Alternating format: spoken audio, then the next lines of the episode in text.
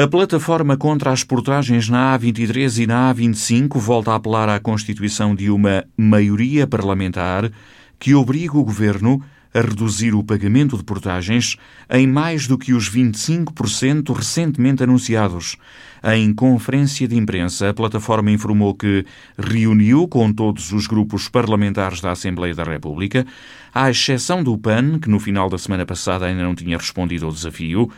Luís Garra, porta-voz do movimento, diz que o apelo aos deputados é claro. Aquilo que a plataforma estabeleceu foi propor aos grupos parlamentares que apresentassem uma proposta de isenção do pagamento de portagens para os residentes, de redução de 50% para os demais veículos da classe 1 e 2, portanto, daqueles que nos visitam, dos que têm que nos visitam ou, vêm, ou têm que vir trabalhar, e a abolição até ao final da legislatura. Esta foi a proposta que apresentamos aos grupos parlamentares. Luís Garra espera que os deputados eleitos pelos distritos da Guarda e Castelo Branco tenham capacidade de demonstrar que a proposta apresentada pelo governo não serve os interesses da região. A discussão é se os deputados do interior do país têm capacidade para sensibilizar os seus colegas e também o governo a acolher uma proposta diferente daquela que o governo aprovou. Essa é a questão.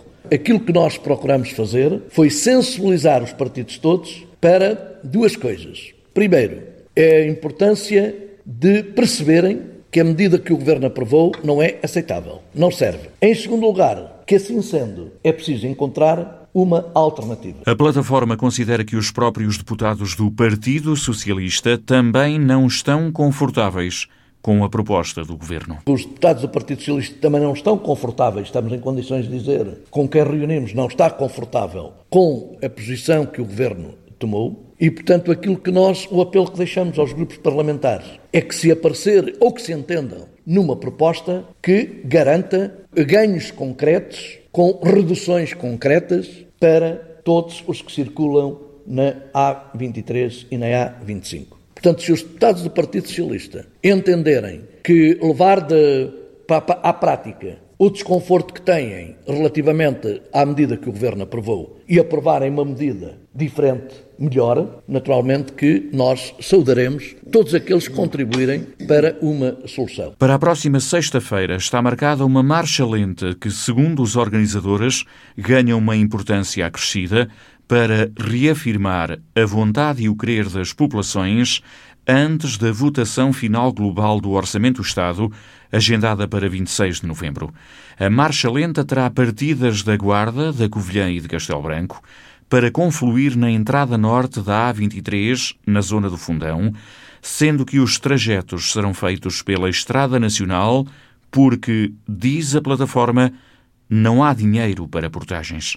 Ainda esteve em cima da mesa o cancelamento desta iniciativa, mas vai mesmo acontecer. Tivemos em equação uma questão. Dada a situação pandémica de agravamento, mantém-se a marcha ou não se mantém a marcha? Tivemos a analisar e queremos dizer-vos que tomamos a decisão de a manter porque a marcha lenta é em automóvel. E, portanto, sendo em automóvel, não se colocam riscos para a saúde pública. E, portanto, aquilo que nós eh, vamos naturalmente apelar é às pessoas para que participem, para que façam ouvir a sua voz, dando assim força também é que na Assembleia da República haja uma decisão favorável ao interior.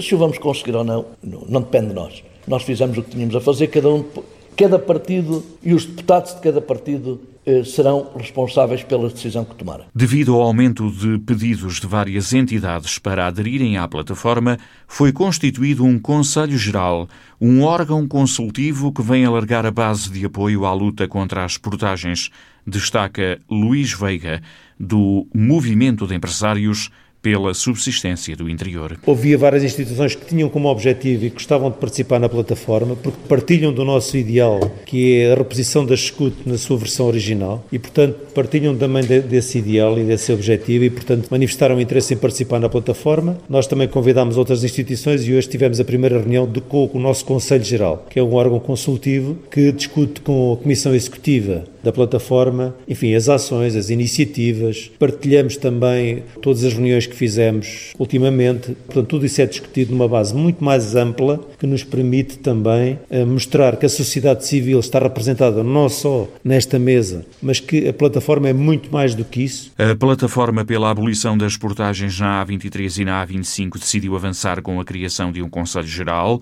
com o objetivo de dar resposta favorável a todas as entidades que manifestaram interesse em integrar a estrutura e informou que reuniu com os grupos parlamentares da Assembleia da República, esperando que os deputados eleitos pelos distritos da Guarda e Castelo Branco tenham capacidade de demonstrar que a proposta apresentada pelo governo não serve os interesses da região.